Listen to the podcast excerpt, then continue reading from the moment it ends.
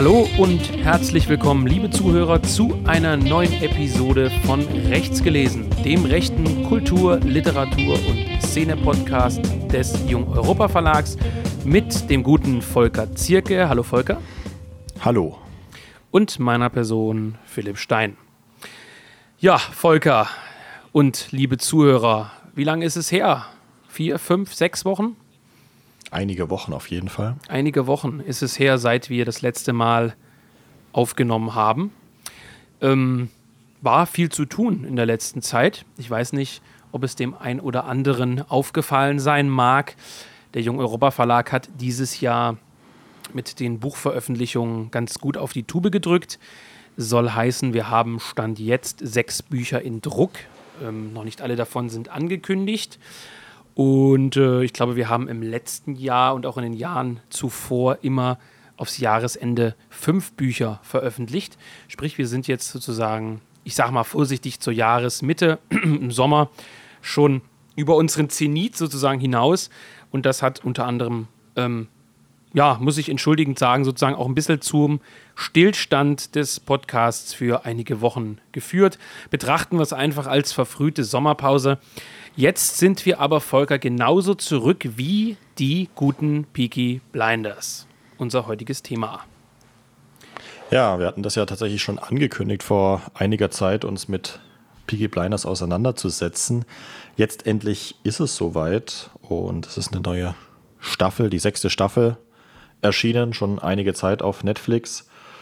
Und wir haben uns die, die Folge, beziehungsweise die, die Folgen angeschaut und wollen jetzt natürlich wissen, ob äh, die Serie der wahren Geschichte treu bleibt oder ob Oswald Mosley tatsächlich England beherrschen wird. Das ist ja die entscheidende Frage. Das ist tatsächlich die entscheidende Frage. Ähm, man kann vielleicht vorwegschicken, dass sehr oder relativ viele ähm, ja auch Zuhörer, Stammzuhörer sozusagen uns ähm, gebeten haben, uns diesem Thema mal zu widmen, nachdem wir ja unter anderem auch zum Paten schon mal ähm, uns sozusagen zu dem Thema der Pate ins Film- und Seriengenre sozusagen vorgewagt haben. Ähm, heute dann also Peaky Blinders, eine, glaube ich, unter Rechten kann man durchaus sagen, relativ beliebte Serie aus verschiedenen Gründen. Darauf werden wir heute sicherlich zu sprechen kommen. Vielleicht, Volker, mh, hm, es gibt sicherlich auch viele Zuhörer, die jetzt gar nicht wissen, worum es geht und die trotzdem nicht ausschalten wollen. Ich referiere vielleicht mal ganz kurz ein paar ähm, Details zum Grundsetting. Also die Serie heißt äh, Peaky Blinders Gangs of Birmingham ähm, und ist eine ja, Fernsehserie, eine Serie, die seit 2013 ähm, produziert und ausgestrahlt wird. Eine britische Dramaserie und sie spielt im England, hauptsächlich im England der 1920er und 1930er Jahre. Ähm, und ja, 2022, also dieses Jahr, ist die sechste und angeblich und wahrscheinlich auch letzte Staffel erschienen. Wenn ich das mal ganz stumpf hier ablese, die Folgen haben meistens rund 60 Minuten, ist also so wie viele der moderneren, größeren Serien immer ähm, anders als Sitcoms oder so in, in längere ähm, Folgen unterteilt. Wir haben 36 Episoden in sechs Staffeln und die Titelmusik, darauf möchte ich natürlich hinweisen, weil der Name hier auch öfter schon mal gefallen ist, stammt von dem guten Nick Cave, seines Zeichens Musiker, ähm, Romanautor und Drogenjunkie. Ähm, den du ja auch, glaube ich. So? Ja, oder? Ich glaube, Nick, äh, Nick Cave kann man, schon, kann man schon als drogensüchtig bezeichnen, oder? Ja, aber es wäre jetzt mir nicht so übermäßig bekannt geworden tatsächlich. Aber ich kenne mich mit ihm als Person tatsächlich nicht so gut aus. Dann behaupte ich das äh, und warte, bis er mich verklagt. Eben, er ist ja, glaube ich, auch äh, eifriger Zuhörer des Podcasts. Sicher. Grüße. Wie Christian Kracht ja auch. Ja.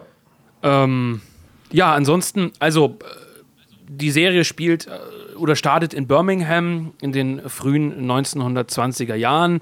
Die Hauptcharaktere ähm, waren im Ersten Weltkrieg und sind traumatisiert und stammen aus einer Gypsy-Familie. Ich habe keine Ahnung, wie, inwiefern, muss ich ganz ehrlich sagen, wir jetzt auf das Grundsetting eingehen wollen, bevor wir zur sechsten Staffel kommen. Ich weiß nicht, Volker, was meinst naja, du? Vielleicht, vielleicht ganz wichtig ähm, zur, zum, zur allgemeinen Stilistik des, des Films ist ja wohl diese, diese deutliche Überzeichnung. Das heißt, man, man nimmt sich also dieses Grundsetting dieses, dieser 20er Jahre, äh, 1919 ist, glaube ich, die erste Staffel, äh, und überzeichnet die doch deutlich, wenn die Leute da alle dann Undercuts äh, tragen, ähm, eben diese übertriebenen Bärte teilweise oder man erinnert sich an äh, den, die Frisur von Arthur, dass das äh, nicht unbedingt tatsächlich in der Wirklichkeit angesiedelt ist. Mit, diesem, mit dieser Überzeichnung wird auch deutlich gespielt, indem dann eben auch, wie man das jetzt vermuten könnte, äh, Great Gatsby-mäßig ähm, Jazzmusik im Hintergrund läuft, äh, zeitgenössische oder vermutete zeitgenössische Musik eingeblendet wird, sondern eben ganz bewusst dann im späteren Verlauf eben Nick Cave gespielt wird. Es wird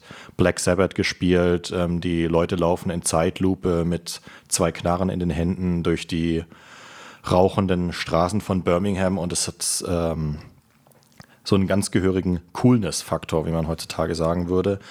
Ähm, deswegen vielleicht auch ähm, durch diesen ganz ja, neuen visuellen Stil, der sich auch von anderen Serien so ein bisschen abhebt, besonders von Gangster-Serien, die man so gekannt hat, ähm, dass ähm, das deswegen auch so breite äh, oder so große Wellen geschlagen hat. Ich kann meine mal gelesen zu haben, dass der Name Ada, also ähm, eine der Schwestern des Protagonisten, ähm, einer der beliebtesten Namen in England bei Neugeborenen äh, geworden ist, äh, freilich nur bei äh, weiblichen, äh, was der äh, beliebteste männliche Name ist in England, das können wir uns sicher alle vorstellen. Ähm, dass, dass, doch sehr, dass es doch sehr, sehr weite äh, Kreise geschlagen hat. Die, eben nicht nur diese, diese Inhalte, sondern hauptsächlich eben diese, dieser Stil. Und das ist auf jeden Fall was, worüber wir sprechen müssen, gerade im Vergleich mit anderen Gangster-Serien. Du hast es ja schon erwähnt, dass wir da diese äh, Folge zum Thema der Pate gemacht haben, wo ich schon mal die Sopranos äh, erwähnt habe als ja, die Gangster-Serie, vielleicht sogar die Serie, die alle anderen Serien sozusagen beeinflusst hat, die danach gekommen sind. Oder auch äh, Boardwalk Empire, der auch äh, in den 20er Jahren, 30er Jahren Amerika spielt mit diesem Gangster-Setting. Ja, die, da habe ich die erste Staffel, äh, glaube ich, nur damals gesehen, muss ich sagen. Ähm, aber du hast vollkommen recht.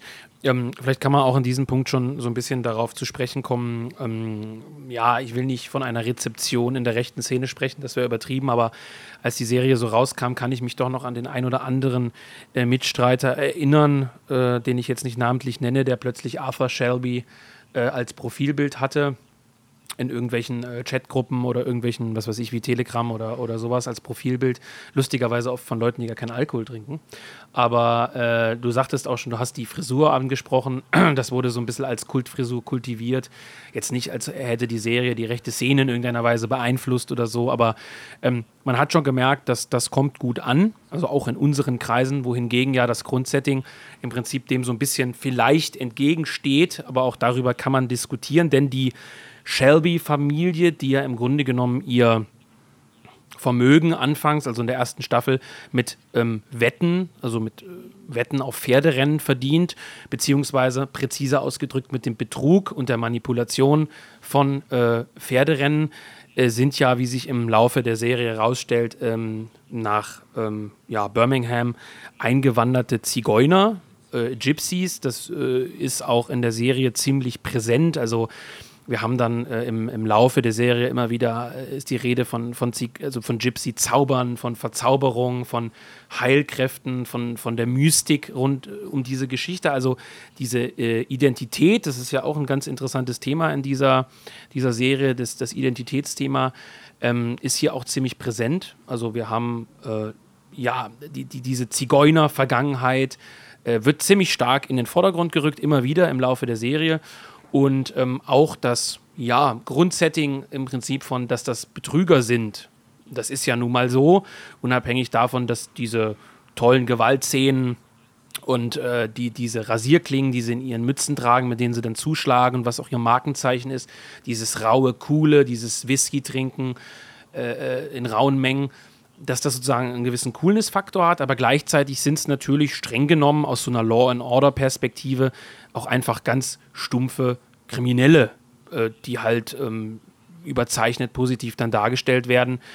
Ähm, und im Laufe der Serie, das kann man sicherlich schon verraten, also in so, so einer Serie, Episode wie heute kommen natürlich tausende Spoiler vor, ähm, sich ja im Grunde genommen äh, Thomas Shelby, das Familienoberhaupt, ja auch mit dem Staat mehrfach einlässt, verbündet, Leute äh, als Spitzel ausspioniert, ähm, sich mit seinen Feinden verbündet, um sein Ziel zu erreichen, mit jemanden paktiert, der seine Familie ermordet hat oder Familienmitglieder ermordet hat. Also nach, sagen wir mal, ich will gar nicht sagen christlichen oder konservativen Moralvorstellungen, sondern generell nach gewissen rechten, landläufigen Moralvorstellungen ist ja eigentlich Thomas Shelby und die Shelby-Familie vielleicht nicht unbedingt das glänzende Vorbild. Und dennoch hat die Serie äh, ihren Kultstatus auch auf die politische Rechte so ein bisschen ausgebreitet, ne? kann man sagen. Es ist wieder ein ähnliches Phänomen wie bei ähm, der Pate. Ähm, also auch die, die, die Familie im, im Paten äh, basiert ja im Prinzip auf diesen traditionellen äh, sizilianischen Werten, die eben noch stark an, an Blut und die Sippe und äh, die Familie gebunden sind. Und so ist es eben in der Shelby-Familie auch. Und das wird dann eben zunehmend durch das Business, man könnte sagen, durch die äh, Gewinnschöpfung des Kapitalismus letztendlich dann äh, so ein bisschen ersetzt, ähm, was sich ja auch äh, dann, sag ich mal, im Verlauf der Serie relativ gut darstellt, wie sich verschiedene Familienmitglieder dann distanzieren von äh, Thomas Shelby. Gerade in der äh, uns jetzt vorliegenden letzten Staffel ist das ja ganz, ganz präsent, dieses, diese, die, das Verhältnis von äh, dem Protagonisten äh, Thomas Shelby eben zu seinem Bruder, zu äh, der Aunt Polly, also der Tante, und zu seinem Neffen äh, sozusagen. Und ja, das ist, glaube ich, ein, ein, beliebtes Trope oder ein beliebtes Motiv, äh, äh da eben zu zeigen, wie dieses Business eben diese Familie auflöst. Aber es ist, wie gesagt, durch diese Überzeichnung äh, auch schon wieder so äh, dass, dass die Leute dazu neigen, das zu affirmieren. Also, dass man es das auch wie bei, der, wie bei der Pate, dass man sagt, oh cool, ich will auch so eine geile Gelfrisur haben und äh, geile äh, der Pate äh, Dreiteiler äh, Seidensackos äh, tragen, äh, weil das vom Stil einfach sehr, sehr cool ist. Das heißt, ähm, da, da, da herrscht ein großes Missverständnis darüber vor, wie diese Figuren zu bewerten sind. Ja, das ist ja äh, sehr interessant. Das ist genau das oder ein ziemlich ähnliches Thema genau zu dieser, dieser der Pate-Diskussion. Ähm, wir haben auf der einen Seite sozusagen die traditionellen Zigeuner. Nicht, dass die Zigeuner in der Serie nicht auch als raufende, betrügende, äh, ja, kleinkriminelle Gruppe dargestellt werden. Also das wird schon relativ realistisch abgebildet. Ähm, aber wir haben dort sozusagen ähm, ein gewissermaßen traditionelles Setting und dagegen das, was du gesagt hast, Thomas Shelby, der sozusagen in der Moderne angekommen ist, wenn man so will, und ähm, durch die Verführungen des Geldes sozusagen sich von diesem Traditionalismus, in Anführungszeichen Traditionalismus sozusagen entfernt. Also das, ja, das ist, ist, ja ganz ja. lustig, weil ja die, die Zigeuner tatsächlich als äh, eigentlich im wahrsten Sinne des Wortes äh, Traditionalisten sind. Also man möchte sich das in der äh, neuen Rechten vorstellen als äh, Evolianer, die dann äh, plötzlich anfangen, äh, äh, Riten zu vollziehen, weil ja auch die Zigeuner, sage ich mal, an dieses Business überhaupt nicht richtig gebunden sind, sondern ja auch mehr auch sich auf Zaubersprüche verlegen. Zum Beispiel in der ersten Staffel erste Folge ist ja, sage ich mal, die Einstiegsszene, wie Thomas Shelby äh, auf einem Pferd durch diese Industriestadt, äh, also dieses äh, Small Heath, dieses, diesen Stadtteil äh, in Birmingham reitet. Das ist natürlich ein starkes Bild, das Pferd als äh, Fortbewegungsmittel äh, eines vergangenen Zeitalters zwischen dieser Industrie und ähm, er verhext dieses Pferd dann. Ähm, das ist also was, was man so denke ich mal, in, auch in der, in der Pate und so,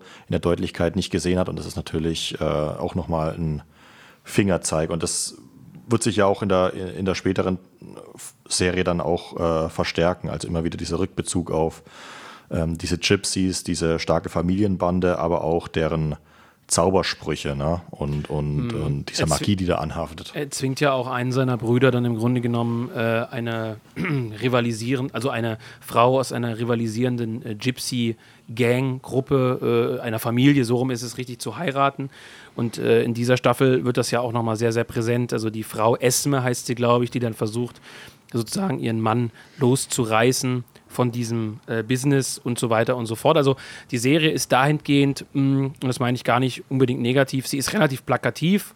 Also es ist auch für einfache Geister so gestrickt, dass diese Szenen immer wieder so dargestellt werden, dass auch die Entfernung Thomas Shelbys äh, von seiner Familie durch das Geld und Co. auch immer wieder sehr, sehr plakativ angesprochen wird. Also die Familienmitglieder, auf Deutsch gesagt, sprechen das aus. Du hast dich so verändert, Thomas. Du stellst alles über die Familie, du stellst das Geld über deine eigenen Kinder und so weiter und so fort, über Beziehungen. Also das wird schon auch einfach immer wieder sehr, sehr deutlich gesagt. Das heißt, äh, die Intention der ich sag mal, Schreiberlinge hinter dem Werk ähm, wird jetzt nicht unbedingt verschleiert. Das ist jetzt nicht über drei Ecken gedacht, ne? Ja, gut, wobei natürlich, ähm, sage ich mal, aus, aus äh, ja, wie sagt man da, aus einer marxistischen äh, Betrachtung dann natürlich wieder ähm, zu tragen kommen würde, dass äh, Thomas trotz allem äh, ein Patriarch äh, bleibt in einem feudalen System, äh, das ich, sage mal, hier mit diesem wirtschafts- oder, oder wachstumsorientierten Kapitalismusgedanken in so einer Symbiose befindet. Also das ist ähm, ganz interessant, das findet man aber in relativ vielen Filmen und Serien, dass diese, ähm, dass diese Verquickung versucht wird, äh, so ein bisschen darzustellen. Also einerseits dieses feudale System und andererseits eben dieser, dieser äh, Wachstumsgedanke, äh, beziehungsweise eigentlich, äh, eigentlich eher Gewinngedanke. Darum geht es ja eigentlich um, um materiellen Gewinn. Ja, ähm, wobei man jetzt natürlich auch einwenden könnte, wo du sagst Patriarch. Also äh, wir haben natürlich auch ähm, die sehr starke Rolle der Polly als äh, indirektes Finanzfamilienoberhaupt, an die er sich immer wieder wendet, ähm, die sozusagen auch eine sehr, sehr starke Rolle spielt und die Familie äh, bis zur letzten Staffel sozusagen äh, zusammenhält. Ähm, also ich würde schon auch sagen, dass wir trotzdem das Zeitgeistige so stark mit drin haben, dass Frauen, äh, was zu dieser Zeit einfach unüblich ist, logischerweise, ähm, immer wieder, ähm, also dass diese Femi Zeit zeitgeistigen feministischen Anklänge schon ihren Weg auch in die Serie gefunden haben. Ne? Ja, aber wie gesagt, wie ich eingangs gesagt habe, ähm, ich glaube nicht, dass man die Serie als, ähm, äh, ja, wie sagt man, als, als historisches Dokument äh, oder historische Aufzeichnung wahrnehmen sollte. Das ähm, ist es einfach nicht, das will es auch nicht. Das ähm, sieht man eben ganz stark an dieser überzeichneten Darstellung mit diesen ganzen 70er Jahre Rockmusik-Klängen äh, unter anderem und eben auch an der Art und Weise, wie eben diese Person dargestellt hat. spielt natürlich mit dem Setting auch, das, das muss man eben sagen, deswegen ist es ja auch ein bisschen schade, dass da eben nicht mehr rausgeholt wurde, jetzt in dieser äh, Staffel Thema Oswald Mosley, dass man da, ähm, sag ich mal, doch auf der Seite der Geschichte geblieben ist. Zumindest so weit, wie es jetzt ausschaut. Ja, äh, machen wir vielleicht genau den Sprung ähm, zu, zu Mosley erstmal. Das ist ja für viele Zuhörer auch sehr interessant. Äh, vielleicht ganz kurz vorweg, hast du die neue Staffel im Originalton geschaut? Ja, das habe ich tatsächlich gemacht. Und hast du was verstanden? Äh, ja, also tatsächlich ist das ja eine, in der englischsprachigen Community ein wiederholter äh, äh, Diskussionspunkt immer gewesen, weil, ähm, das haben wir auch vielleicht noch nicht gesagt, ähm, es hat ja nicht nur dieses Gypsy, äh, äh diese Gypsy-Einschlag bei dieser Familie, um die es geht, sondern auch diesen irischen Einschlag. Das heißt, alle sprechen mit einer irischen Zunge, aber für viele äh, englischsprachige ähm, Zuschauer ist das nicht genug. Die sagen, das ist ein weichgewaschener Dialekt, der da gesprochen hätte und jemand, der tatsächlich äh, in den 1920er Jahren einen irischen Akzent gehabt hätte, der hätte viel deutlicher ihn gesprochen und nicht dieses, äh, ja doch, relativ verständliche. Also es ist tatsächlich wohl nicht so schlimm, aber ähm, mhm. ich verlasse mich da natürlich auch immer ein bisschen auf die Untertitel, muss ich sagen. Ja, also ich habe in der ich habe in der Vorbereitung zu der Sendung äh, gelesen, dass also in der Originalfassung der Sendung, also logischerweise im, im Englischen, deswegen frage ich auch, dieser Birmingham-Dialekt von allen Personen in Birmingham tatsächlich auch äh, gesprochen wird. Über die Authentizität dieses Dialekts äh, im Vergleich zu den 20ern. Genau, da kann man natürlich und 30er Jahren immer stark streiten.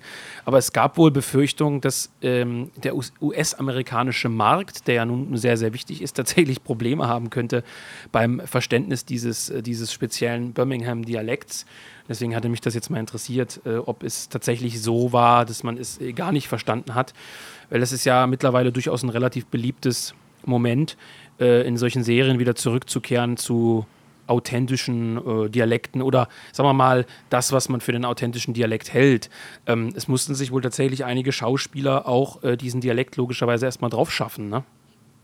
Ja, gut, es ist ja, äh, ja relativ normal. Das gehört ja zum Repertoire eines Schauspielers. Man denke an den Briten Hugh Laurie, der Dr. House spielen musste, einen Amerikaner.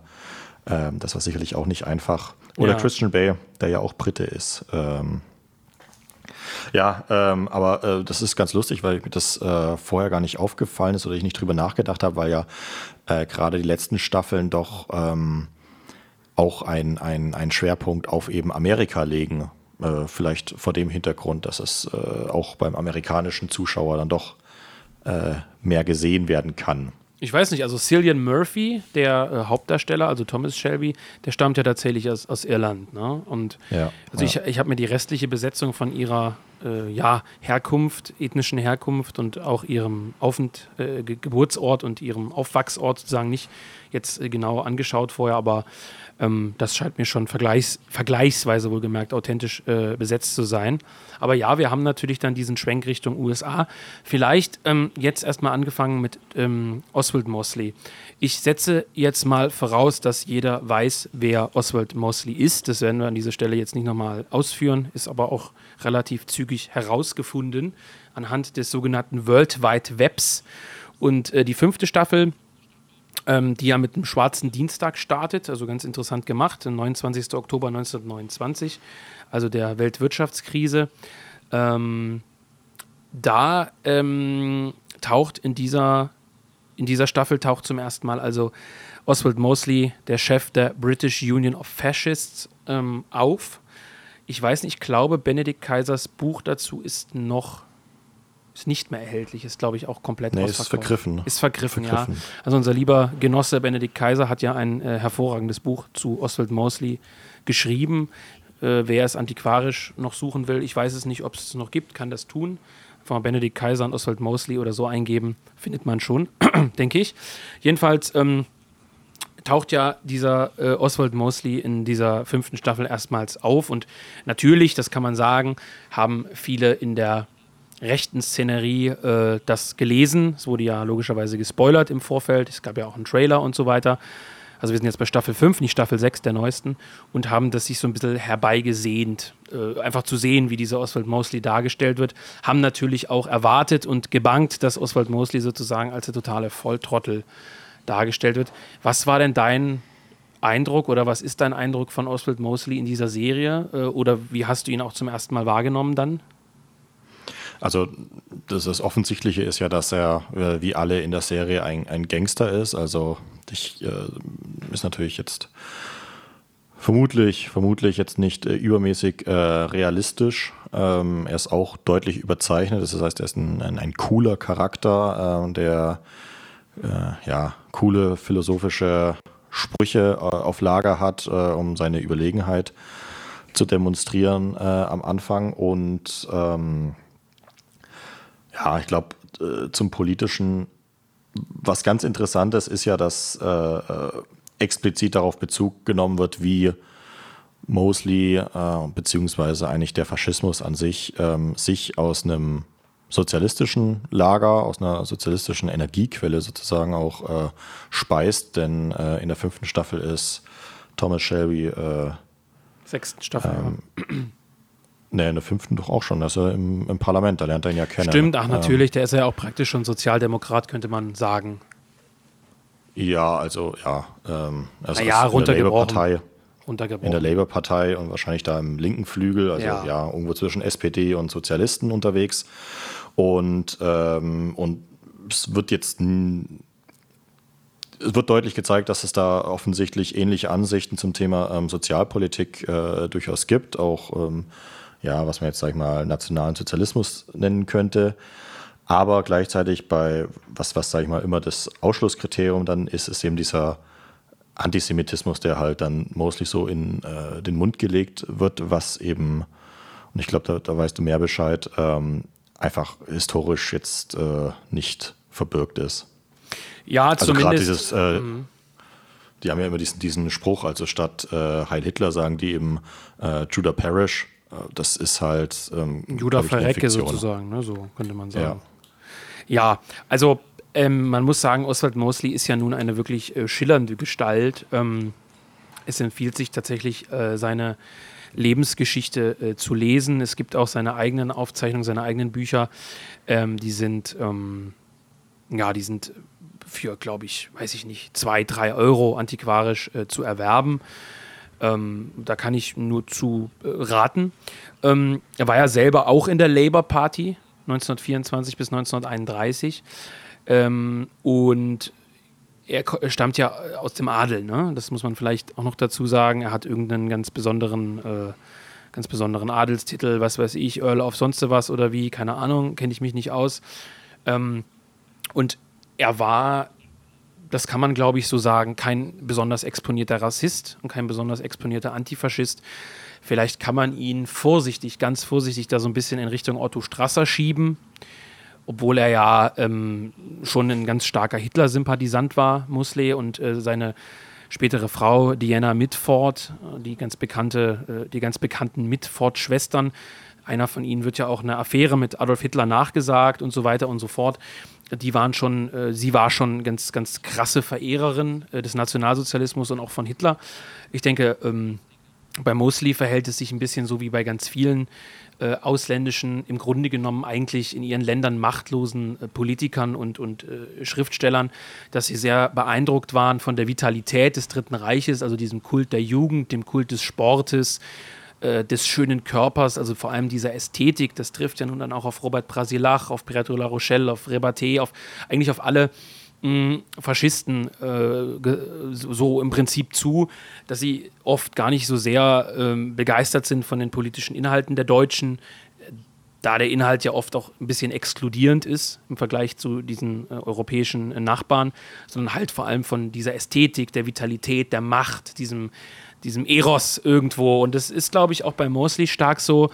Später schlägt er ja zum Beispiel auch ein Wirtschaftskonzept vor, das, äh, das die Eingliederung von Afrika vorsieht. Und also so wie er in der Serie dargestellt wird für Diana Mitford, seine Frau, kann ich nicht sprechen. Sie wird ja eigentlich in der Serie als diese ganz, ganz krasse Antisemitin und äh, krasse, äh, ja, muss man schon sagen, äh, menschenverachtende, äh, also sage ich jetzt wirklich mal so, Personen dargestellt, die auf dem Sofa dann äh, der, der Schwester von Thomas Shelby sagt, äh, dass sie vielleicht überlegt, ob für die Zigeuner noch irgendwo ein Platz ist, aber die Juden müssten halt eben alle weg und so weiter. Und so. Also sie wird da, wird da dargestellt und da kann ich nichts zu sagen. Also da bin, da bin, ich, bin ich unwissend ein Stück weit.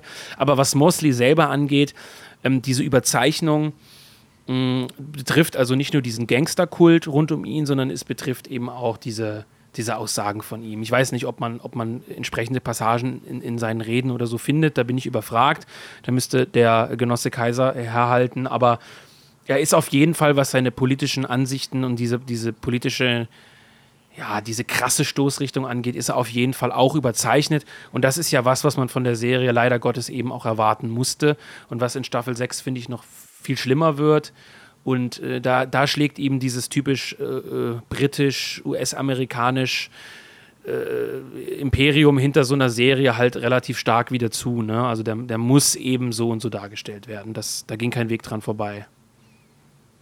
Ja, wie gesagt, ähm, das, das war zu erwarten, aber ähm, das, das äh, Bedauerliche ist ja sozusagen, dass sie das mit der Überzeichnung nicht ähm, übertrieben haben, in, insofern, dass ja ähm, der Ausgang äh, dessen dann doch relativ klar ist. Also ähm, am Ende der sechsten Staffel, man kann das vielleicht auch sagen, ist Oswald Mosley noch nicht geschlagen, aber ähm, was ich jetzt eher erwartet hätte, dass sie ihn ähm, ja vielleicht äh, sogar äh, die Regierung übernehmen lassen, so sag ich mal in, in der fiktiven äh, in der fiktiven äh, Welt ähm, es ist ja auch äh, so, dass Thomas Shelby in der Serie mit äh, Winston Churchill zusammenarbeitet, äh, um diesen Oswald Mosley zu stoppen. Und man muss ja dann, das ist leider halt diese Serienlogik, dann immer ein noch größeres Geschütz äh, auffahren. Also es muss der, der, der Böse in jeder Serie, muss ja, sag ich mal, in jeder Staffel äh, noch böser sein als der in der vorherigen Staffel. Und da hätte sich das gewissermaßen verboten, wenn Oswald Mosley nur das bleibt, äh, was er in der Geschichte gewesen ist, eben eigentlich im Prinzip nur ein, äh, ja, eine Randnotiz. So. Ja, ja. Ähm, und das, deswegen, ja. äh, wir sind, es, es, soll ja noch ein Film folgen, bin ich mal gespannt, der, sag ich mal, diese Lücke schließen muss zwischen äh, dem Ende der letzten Staffel und äh, 1939, also dem Kriegsanfang. Aber ähm, ja, du, du, du hast es richtig gesagt, diese, diese Überzeichnung, also auch diese ganze Stilistik, die hat sich für mich in der letzten Staffel massiv abgenutzt, weil da halt auch denn klar ist, dass da halt nicht mehr viel kommt. Das heißt, dass da halt auf bewährte Rezepte, die sich diese Serie innerhalb von sechs Staffeln aufgebaut hat, ähm, dass das halt äh, sich, sich abnutzt oder dass das halt, dass das, das ist eine bewährte Rezeptur, das ist nett, aber da kommt dann halt äh, auch nichts mehr. Das heißt, dann ist da weder mit Mosley noch was groß gemacht worden, wo man dann sagt, oh, das, das musst du jetzt sehen, noch ist da was anderes passiert, was man jetzt nicht äh, erwartet hätte. Und ähm, dazu trägt halt die Art und Weise, wie diese Serie geschrieben ist, halt auch bei. Das heißt, dann gibt es dann halt diese, diese Einstellung, wo die Typen sich dann irgendwelche Metaphern äh, um die Ohren schlagen, wo du genau weißt, so findet kein Arbeitstreffen jemals statt, wo die Leute dann da sitzen und sich, also das, da taucht dann ja auch wieder der der Hardy auf, dieser äh, Schauspieler, ähm, der diesen Juden spielt. Du spielst auch diese Szene an, wo er mit dem, mit dem, mit, mit dem Juden äh, Elfie Solomons dann so verhandelt im Prinzip, ne? In dessen genau, da Weinkeller. Ja Dutzende, gibt es ja Dutzende Szenen und ja. die sind immer extrem cool, weil äh, der Hardy eben auch im englischen Originalton ähm, einen sehr coolen Dialekt spricht, äh, äh also äh, irgendwie sehr, sehr markant. Aber letztendlich merkst du irgendwann, da ist überhaupt nichts dahinter. Also es ist nicht so, dass die, dass das jetzt irgendwie äh, weiß ich nicht, wie bei Christopher Nolan vielleicht in, in den Filmen, dass dann, äh, dass, äh, dass die Figuren dann archetypisch äh, für verschiedene Konzepte und Weltanschauungen stehen. Dann ist der Joker ein Anarchist und äh, wenn der was sagt, dann ähm, sagt es was über seine Weltanschauung aus, sondern die labern einfach Zeug, das cool klingt, dann gibt es eine Zeitlupe und dann startet halt äh, das zwölfte Cover von äh, The Red Right Hand äh, von Nick Cave. So, ich muss gestehen, dass mich die, mh, mm, dass mich die, die Szene, die ja ähnlich ist in der, in der ersten Folge, ein bisschen schon gefangen hatte. Also diese Szene, wo er dann mit, ähm, wie heißt er denn, mit seinem Verwandten, ich komme nicht auf den Namen, ich bin vergesslich, sag schon, der in Amerika sitzt. Du weißt schon. Äh, ja, mit seinen, seinen Neffen jetzt. Ja, mit seinem Neffen, ja. wo er also sozusagen mit seinem Neffen nach dem Tod von Polly dann äh, zum ersten Mal wieder zusammentrifft und wo sie sozusagen diese Geschichte verhandeln da. Äh, das hat, also das ist natürlich auch zu 1000 Prozent in diesem Piggy Blinder-Stil und die Szene hat nichts Neues. Also sie, sie ist im Prinzip wie jede Szene in den vorhergegangenen Piggy Blinders Staffeln, also aus, aus so einer filmkritischen, äh, technischen Sicht. Sie hat mich trotzdem ein Stück weit gekriegt, auch das mit dieser weißen Taube dann und so, das ist eigentlich total pathetisch schon fast, aber ich fand es trotzdem gut, auch wenn man Piggy Blinders lange irgendwie nicht gesehen hat. Also ich habe, man nimmt sich ja immer vor, sich alle fünf Staffeln dann vorher nochmal reinzuziehen, damit man so direkt äh, anknüpft, aber das macht man dann natürlich oft doch nicht. Ähm, und es hat mich dann schon wieder gefangen. Also so diese, diese Szenerie, obwohl die, wie du richtig sagst, irgendwie abgenutzt ist. Ähm, hat mich wieder in Bann genommen, aber dann ist irgendwann das eingetreten, was du bemängelst. Ähm, es nutzt sich halt nach ein, zwei, drei Folgen dann relativ schnell wieder ab. Und ich finde, in der sechsten Staffel wird nochmal so ganz brutal auf diese Emotionstaste gedrückt, um der sechsten Staffel dann nochmal so eine gewisse abschließende Bedeutung zu verleihen. Und du hattest das in einem Vorgespräch vor ein paar Monaten, äh, ein paar Monaten, ein paar Wochen schon mal gesagt, dass du davon so ein bisschen enttäuscht warst, weil an sich nichts passiert. Also man könnte praktisch die Handlung der sechsten Staffel irgendwie auf eine DIN A4-Seite bringen, wenn man so will. Oder, oder, oder in eine Folge, ja. Also, ja, also es geht nicht so halt wirklich nichts. voran, sozusagen. Ähm, und der, ich glaube, Vorsicht, Spoiler, der Tod der Tochter, hier, auch hier haben wir dann wieder diese Gypsy-Elemente ja stark drin, also nochmal diese Rückkehr, diese Identitätsgeschichten und das Thema der Schuld auch, dass er ja selber durch seine Raffgier irgendwie äh, äh, schuldig war an dem Tod von einem anderen Mädchen und so weiter. Dieses Übernatürliche, ähm, das kommt ja hier auch wieder stark rein, aber dieser Tod, also ich finde das grundsätzlich eine starke Szene, dass er sozusagen, also ich fand es schon berührend, muss ich mal äh, äh auf so eine ganz weiche Art zugeben, dieses zu spät kommen zum Tod der eigenen Tochter, muss ich, muss ich sagen, das hat mich ähnlich, ich weiß, bei dir war es anders, glaube ich, aber hat mich ähnlich wie, der, wie, die, wie das Ende von, von dem neuen Hulbeck-Roman, den du im Gegensatz zu mir ja auch nicht so stark fandest, also das Ende. Hat ist das so? Du hattest damals gesagt, dass du das Ende des Hulbeck-Romans, also diese letzte Szene, nicht so ich hatte damals, glaube ich, dir eine Sprachnachricht gemacht, als ich den Roman ausgelesen hatte und hat gesagt, wow, also ich muss ehrlich sagen... Dass du geweint sagen, hast, ja, das genau. Na, ja, also jetzt nicht geheult, aber dass ich schon, dass ich schon gerührt war von dieser Szene. Und ich muss sagen, äh, vielleicht äh, liegt das, also klingt jetzt wieder blöd, aber daran, wenn man selber Kinder hat, diese Szene dieses zu spät kommens, also dass er praktisch, dass seine Frau schon heulend vor dem Krankenhaus sitzt und sagt, vor 15 Minuten oder was ist unsere Tochter gestorben, sie hat bis zuletzt am Sterbebett nach dir gefragt und du warst nicht da, so wie immer in ihrem Leben. Das ist ein altbewährtes Mittel. Also es ist jetzt überhaupt nichts Innovatives, also 0,0. Aber es passt in die Serie rein und es, ich fand es schon emotional. Ich muss in dem Moment zugeben, es war schon gut gemacht, aber es ist halt, es ist halt, also wenn ich nachträglich darüber nachdenke, muss ich sagen, man hat halt diese unfassbar emotionalen Momente, diese, diese Cuts im Leben des Tommy Shelby in dieser letzten Staffel einfach reingeballert um dem Ganzen irgendwie nochmal so eine Bedeutung zu verleihen. Und das äh, weiß ich nicht. Das, es ist, ja, ich will nicht sagen, es ist ein bisschen billig, aber pff, schwierig. billig. Ich finde es schwierig. Vielleicht äh, äh, kann man den äh, ja, Serienschreibern gar nicht äh, so einen großen Vorwurf machen, weil sie ja ähm, gezwungen waren, ähm, äh, das Konzept über den Haufen zu werfen, ähm, aus, aus zwei Gründen. Denn einerseits, ähm, einerseits war ja äh, noch eine zusätzliche Staffel angedacht, äh, die eben äh, auf 1939 zuführen soll. Also kein Film, sondern eine äh, äh, siebte Staffel dann. Und äh, die Schauspielerin von Polly Gray, ähm, die übrigens, glaube ich, die Frau von Damian Lewis, den man aus der Serie Band of Brothers kennen könnte. Mhm.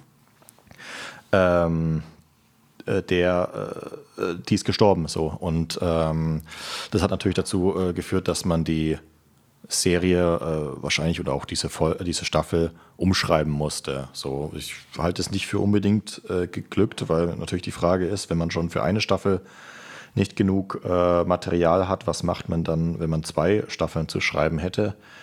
Aber ähm, ja, man weiß ja dann auch nicht, äh, oder, oder man weiß es ja, wie in der Filmbranche manchmal Sachen dann auch äh, unter, unter Druck entstehen müssen. Deswegen, ja, kann man schon machen. Die, die Frage nach Mosley bleibt natürlich ungeklärt. Äh, kann natürlich sein, dass sie das im, im Film dann nochmal äh, komplett auf den Kopf stellen, aber ähm, ich, ich, glaube, dass die da eher auf Nummer sicher gehen werden. Ne? Ja, ich halte die Serie sowieso in so einer Art Gesamtschau ähm, für so ein Auf und Ab.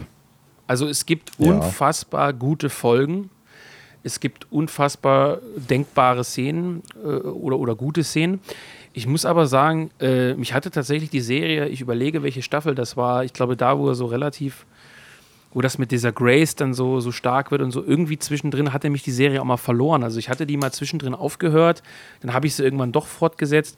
Ich weiß nicht, ob das die Staffel 3 mit diesen russischen Monarchisten war, was ich teilweise irgendwie ein bisschen komisch fand oder ob es die vierte dann war, wo es, ah, die vierte war es mit der sizilianischen Mafia. Ich habe es jetzt hier parallel gerade offen. Ja, ja. Die vierte fand ich, also die hat mich überhaupt nicht abgeholt sozusagen. Und also es ist so ein bisschen so ein Auf und Ab. Also ich würde der Serie trotzdem ein gutes Zeugnis ausstellen und ich empfehle es auch immer wieder Leuten anzuschauen. Die meisten Leute sind ja auch keine ausgeprägten Filmkritiker, denen bestimmte Dinge auffallen würden. Bin ich auch nicht, um Gottes Willen. Aber ähm, also ich empfehle die Serie immer wieder zum Anschauen, verschiedenen Leuten, wo ich denke, denen könnte die gefallen. Ähm, aber, also ich finde, sie ist hier und da ein bisschen langatmig und ähm, vermutlich hätte man das Ganze auch ein bisschen raffen können, tatsächlich, ne? Ja, vermutlich war das nicht die Intention. Äh, Stichwort äh, Business. Ähm, ich glaube aber tatsächlich, dass äh, dieser Stil noch sehr oft imitiert wird und ja, wahrscheinlich schon imitiert wird. Ich, ich, ich schaue jetzt nicht so viele Serien immer an, vor allem keine zeitgenössischen Netflix-Produktionen, aber eben, sage ich mal, ähm, Geschichten einzubetten in so einen historischen Kontext, gerne natürlich auch ähm, äh, sowas Politisches. Es ist ja bei, bei Piggy Blinders immer wieder, dass dann die IRA auftritt, dass äh, Sozialisten auftreten, dass aber auch Faschisten auftreten und Schotten und äh, dieses irisch-schottische wird ja aufgemacht und, und das Thema Rassismus, was weiß ich, ähm, dass, dass äh, sowas dann aufgebaut wird äh, und, und aber eben nicht mit dem Anspruch da auf historische Korrektheit, sondern mit so einer modernen Stilisierung äh, eingegriffen wird. Und das, dann kann man jetzt natürlich sagen, ja, das ist ja äh, ganz cool, weil das natürlich auch zu so einem Look führt, der äh, für uns annehmbar ist. Aber natürlich muss man da auch die Gefahr sehen, dass eben dann äh, Netflix, gerade Netflix, aber auch Amazon Prime oder, oder wer auch immer, äh, da ganz stark ins Drehbuch eingreift und dann eben sagt, ja gut, äh, wenn das keine äh, historisch korrekte, äh, korrekten Anspruch hat, dann lass doch hier noch ein Trans People einbauen. So, das ist jetzt bei Peaky Blinders zumindest ja, es ist nicht, nicht so übel. Es gibt da natürlich auch ähm, die, die Quoten äh, People of Color, aber ähm, das ist natürlich eine, eine, Entwicklung, die wahrscheinlich zunehmen wird. Ja, natürlich, äh, Stichwort äh, neue Amazon-Serie Herr der Ringe. Das ist natürlich das ganz krasse Beispiel, aber auch andere, logischerweise, ganz klar. Ähm, es gibt natürlich auch Beispiele, logischerweise, dass es anders geht. Also ich erinnere beispielsweise an diese aus meiner Sicht grandios gelungene Serie Rom.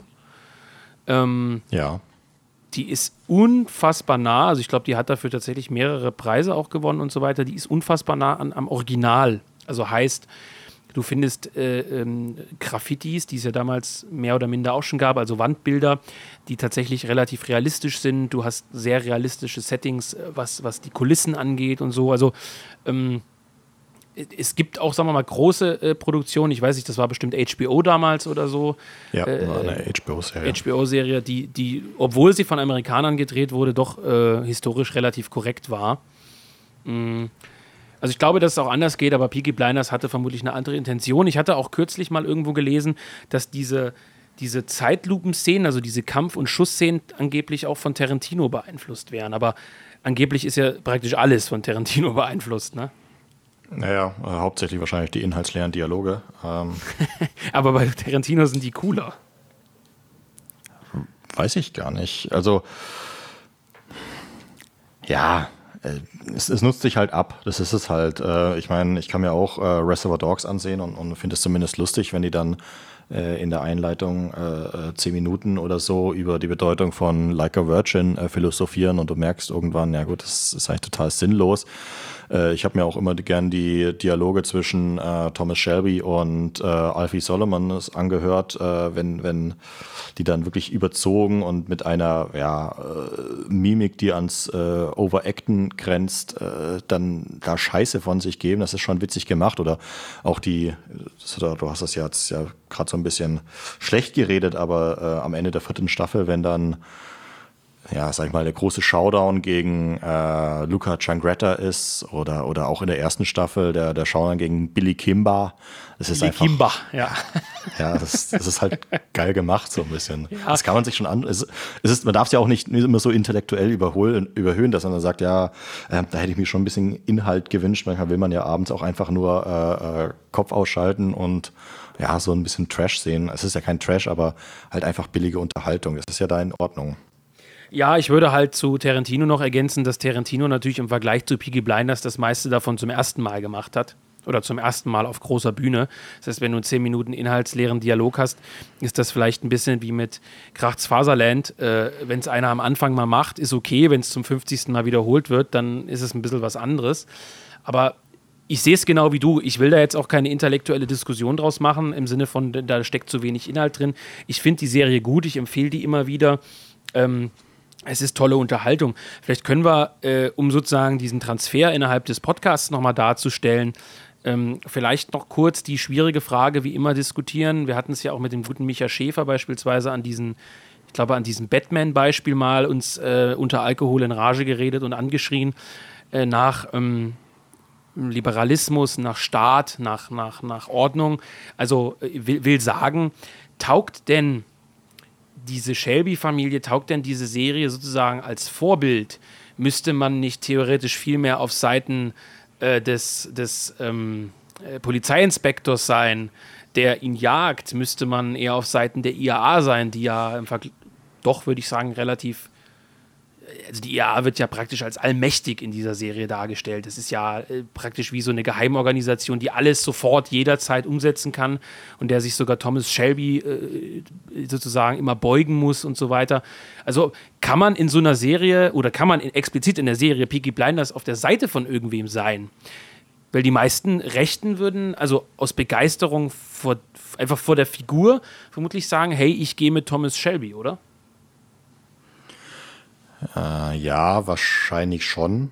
Ähm, ja, man könnte da jetzt natürlich einen, einen größeren äh, Bogen nochmal aufspannen. Ähm, diese, diese ganze Art und Weise, diese Überzeichnung, die hat ja, die ist ja, glaube ich zumindest, nicht ganz sinnlos. Also ähm, auch mit, mit, mit dieser Anspielung auf äh, mit Nick Cave, äh, Red Right Hand, das ist ja ein Song, in dem es äh, um einen überzeichneten, absichtlich überzeichneten, ja, äh, äh, in einer Songzeile heißt ja, he's a God, he's a uh, man, he's a guru. Also das ist, das ist natürlich auch eine Anspielung auf Jesus, der äh, Mensch und Gott gleichzeitig ist und ähm, die rote Hand, die Red Right Hand, die ist ja ähm, ähm aus, aus John Miltons äh, Klassiker Paradise Lost, äh, beziehungsweise, glaube ich, sogar eine Anspielung auf die Offenbarung von Johannes, auf die rächende Hand äh, von Gott, ähm, dass Thomas Shelby auch in so einem übertragenen Sinne auch so eine Art äh, ja, Messias-Charakter äh, zukommt. Das heißt, äh, die Wege sind manchmal unergründlich. Es wirkt immer so, als würde er nur für das Business handeln, aber er redet ja immer davon, dass er das auch alles nur für die Familie tut, um die Familie zu schützen und äh, in dem Sinne versucht, alles äh, in Ordnung zu bringen. Das ist ja in den letzten zwei Staffeln ein ganz, ganz präsentes äh, Thema, in dem er sich immer wieder mit den Familienmitgliedern verkracht und auch wieder verträgt und immer wieder sagt, ja, es geht aber nur darum, die Familie zu schützen. Alles, was er tut, äh, geht, es geht nicht um das Business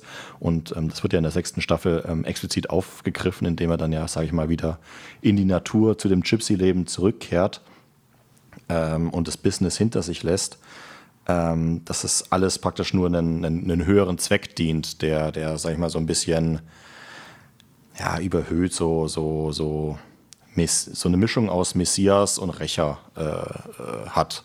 Und das ist, glaube ich, was, wo man sich schon mit identifizieren kann. Aber dadurch, dass es eben so überzeichnet dargestellt ist, ist es vielleicht auch eine ironische Brechung, jetzt wie bei bei, bei, bei Krachtmann das sagen könnte, dann sagt man, ja, aber ähm, ist es wirklich so? Also ist äh, Thomas Shelby, äh, handelt er nur wirklich für, für seine Familie oder geht's, ist es immer nur ein Vorwand, den er einschiebt und äh, den wir nur schwer entdecken können. So. Zumal er ja halt hinsichtlich halt der Güte und, und solchen Dingen, also wenn wir mit dieser Messias-Frage sprechen, ja auch die Armen bestiehlt. also das ist ja so ein, äh, so ein Streitpunkt zwischen ihm und seiner Schwester, die dann ja äh, so eine Marxistin wird, am Ende dann, naja, Kommunistin sogar eigentlich und am Ende zu so einer verbonsten Kommunistin eigentlich, Salonkommunistin, die dann ja auch immer sagt, also du baust Armenhäuser, um gewählt zu werden, du bestiehlst die Armen, indem du sie bei der Wette betrügst und so weiter. Also ähm, wir haben ja auch nicht so wirklich dieses Element zum Beispiel so Robin Hood-mäßig, er nimmt es von den Reichen und gibt es den Armen, sondern er steckt es in die eigene Tasche und so weiter, bis auf wenige Ausnahmen. Das heißt, der Charakter ist schon so ein bisschen ambivalent, was ja an sich auch gut ist, damit die Serie nicht so einfach wird. Es ist nicht so ein einfaches, wie gesagt, Robin Hood-Ding, äh, äh das ist der tolle Held, der nimmt es von, von den Reichen, gibt es den Armen, sondern was die Serie dann wieder auch gut macht, dass der Charakter so schwer einzuschätzen ist auf eine gewisse Weise auch, ne? Ja, ja.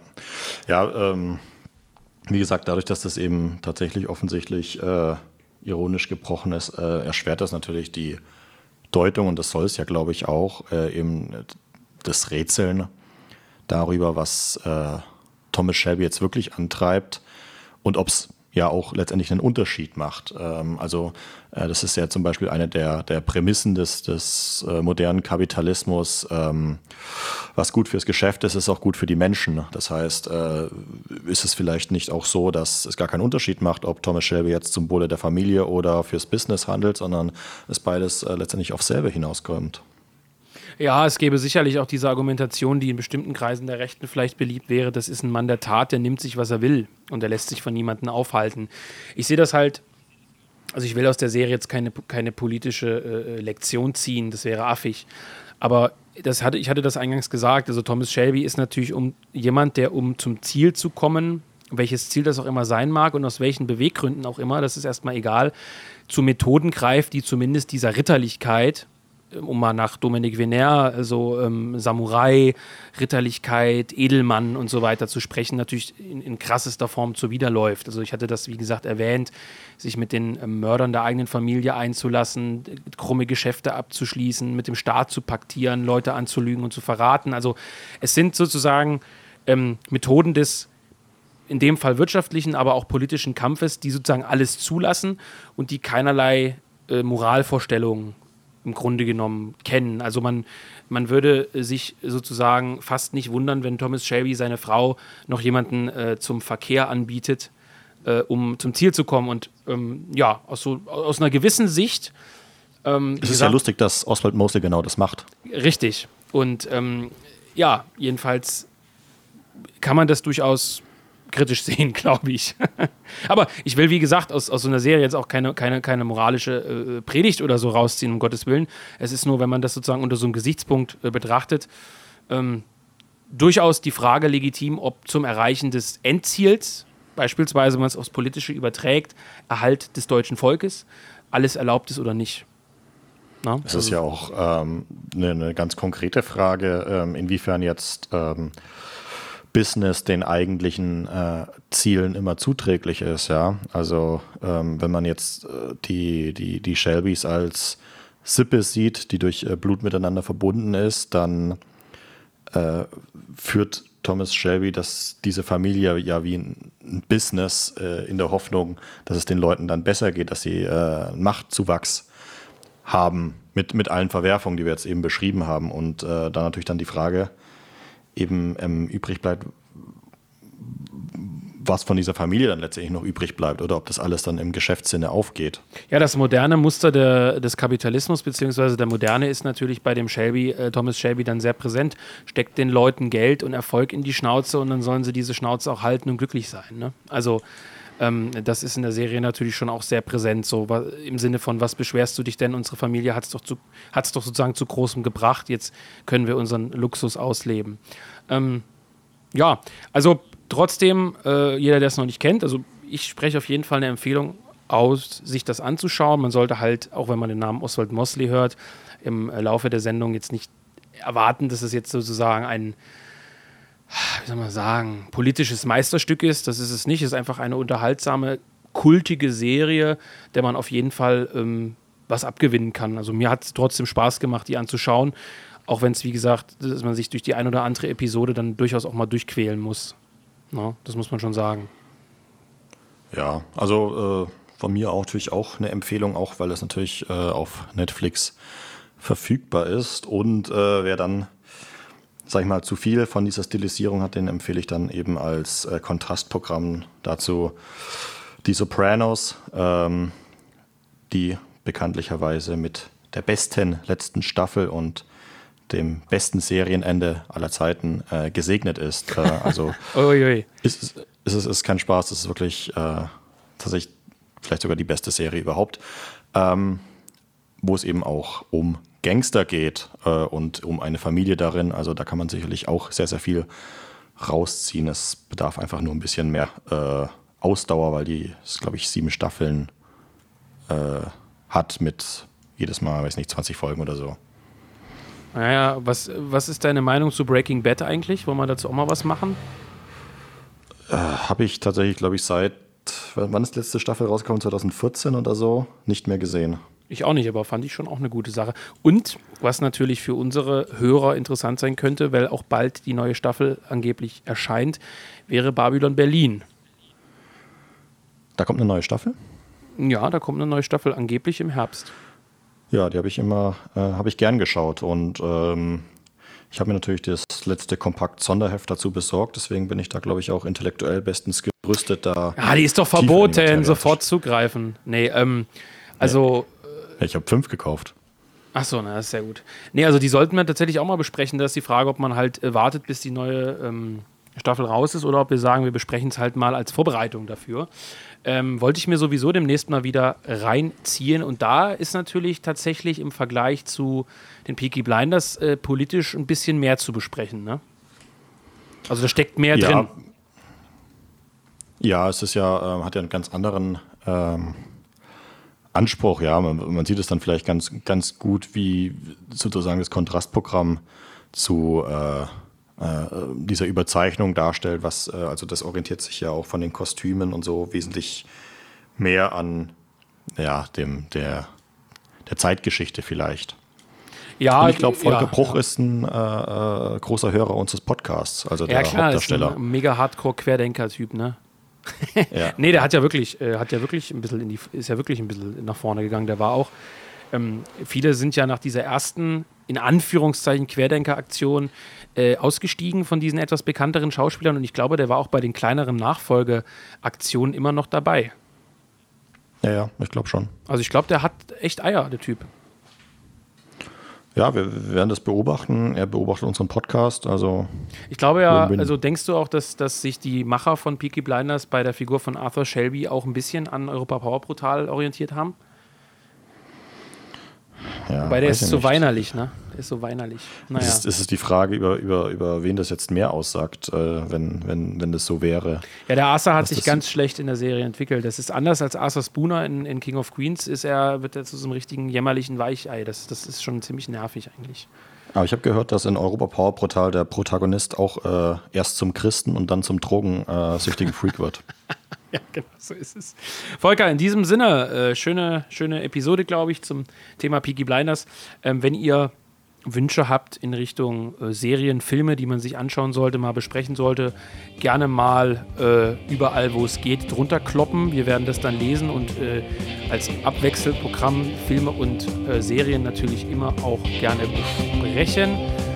Und in diesem Sinne, Volker, ähm, mach's gut. Bis dann.